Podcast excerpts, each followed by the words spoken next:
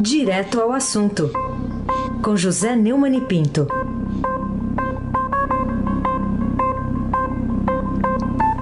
Oi, Neumani, bom dia. Bom dia, Raíssen Abac, Carolina Ercolim. Bom dia.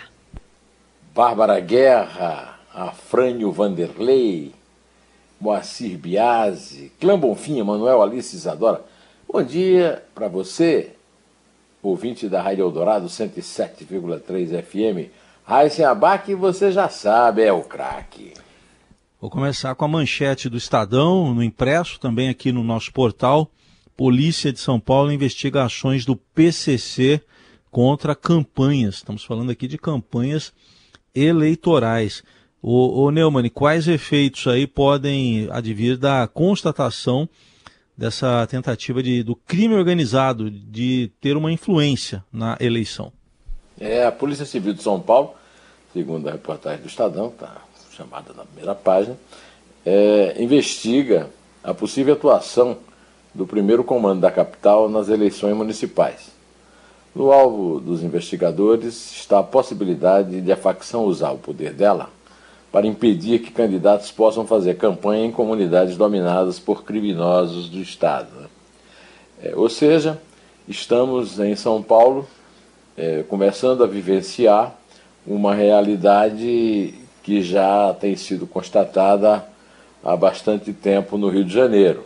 Lá no Rio de Janeiro, como todos sabemos, há vários territórios que são dominados por facções criminosas, não apenas do crime organizado, ou seja, do tráfico de drogas, mas também das milícias, que é um fenômeno que ainda não chegou a São Paulo, felizmente, mas por, pelo que é, se pode deduzir dessa investigação da polícia, é, é, é preciso que nós é, tenhamos uma ação policial bastante efetiva para evitar que isso aconteça. É, um dia desses nós comentamos aqui que as milícias no Rio já controlam 57% do território do município da segunda maior cidade do Brasil, o que é mais da metade. E lá o sujeito não consegue nem entrar, entra, morre. Né? Aqui é, já tem havido relatos de ameaças em Campinas, na Baixada Santista e o inquérito sobre o caso foi aberto pelo Departamento Estadual de Investigações Criminais, o famoso DEIC. O delegado Ismael Lopes Rodrigues Júnior, diretor do DEIC, e a cargo da quarta Delegacia de Investigações Gerais, é, o, o, disse que o processo, que a polícia ainda não conseguiu avançar na apuração da denúncia. O DEIC é o Departamento de Polícia Civil Paulista responsável pelo combate à facção criminosa e tem atuação em todo o Estado é, temos é, medo e, ao mesmo tempo, esperança. Vamos ver se o medo vence a esperança ou o contrário. Né? Mas a influência do crime organizado na eleição é uma tragédia carioca que, se transformar em paulistana, vai ser muito complicado lidar com isso no nosso dia a dia. Carolina Ercolim, tintim por tintim. Neumani, queria sua opinião sobre essa é, discussão de judicialização da vacina compulsória contra a Covid-19. Né, é, pode chegar ao Supremo, se pautado pelo ministro Luiz Fux, mas queria entender é, de você sobre essa discussão, né? Se vale ou não, é, se é de fato uma posição que a justiça vai ter que tomar para apaziguar os ânimos que têm levado à politização do assunto. Carolina, eu tenho 69 anos de idade.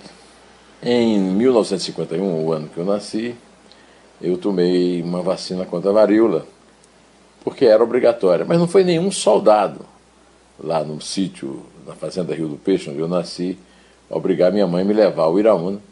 E a vacina, inclusive, está consagrada. A minha mãe anotou todos os dados da minha infância num, num uma espécie de álbum, um álbum com desenhos, textos tal ela fez um texto muito bonito a respeito da minha vacinação. O meu filho mais novo, que é o Arthur, que tem um ano e quatro meses, tem uma, uma carteirinha de vacinação, né? apesar da pandemia, da dificuldade que nós temos de vacinar. A obrigatoriedade da vacina não significa uma ação truculenta do Estado para vacinar. Significa isso sim o que nós estamos sofrendo aqui, a politização da vacina. É, frases estúpidas do Bolsonaro, reações completamente desnecessárias do Dória e essa briga Bolsonaro e Dória antecipando a briga eleitoral e dane-se a vida dos outros. Né? Então a intervenção do Supremo Tribunal Federal é absolutamente necessária. O Supremo Tribunal Federal existe para isso. O, Bolsonaro disse que não é um assunto de justiça, é um assunto de saúde. Exatamente. Saúde, coisa que ele despreza no seu governo a ponto de humilhar já é, dois ministros que saíram e um que ainda que humilhado ficou. Né? É, os dois julgamentos que já estão marcados, né, que já estão acertados que haverá no Supremo, não tem data para irem a plenário.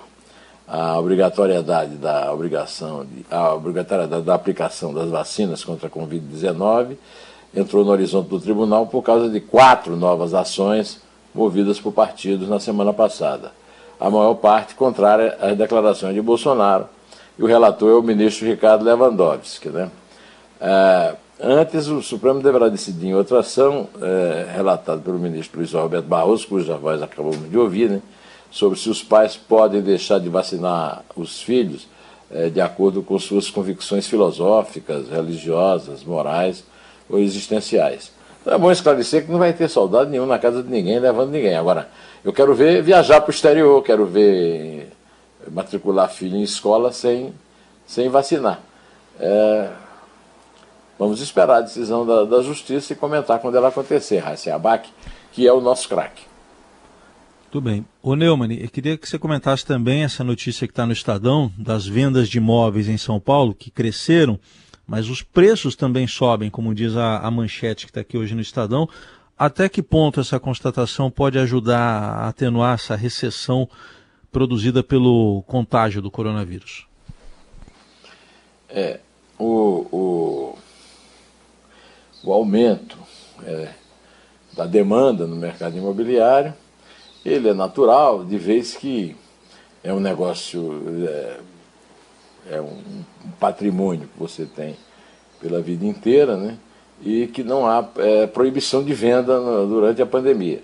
O aumento do preço também se deve, basicamente, ao fato de que há uma demanda maior e também os preços dos imóveis têm subido com a retirada dos descontos que chegaram a ser praticados. Né?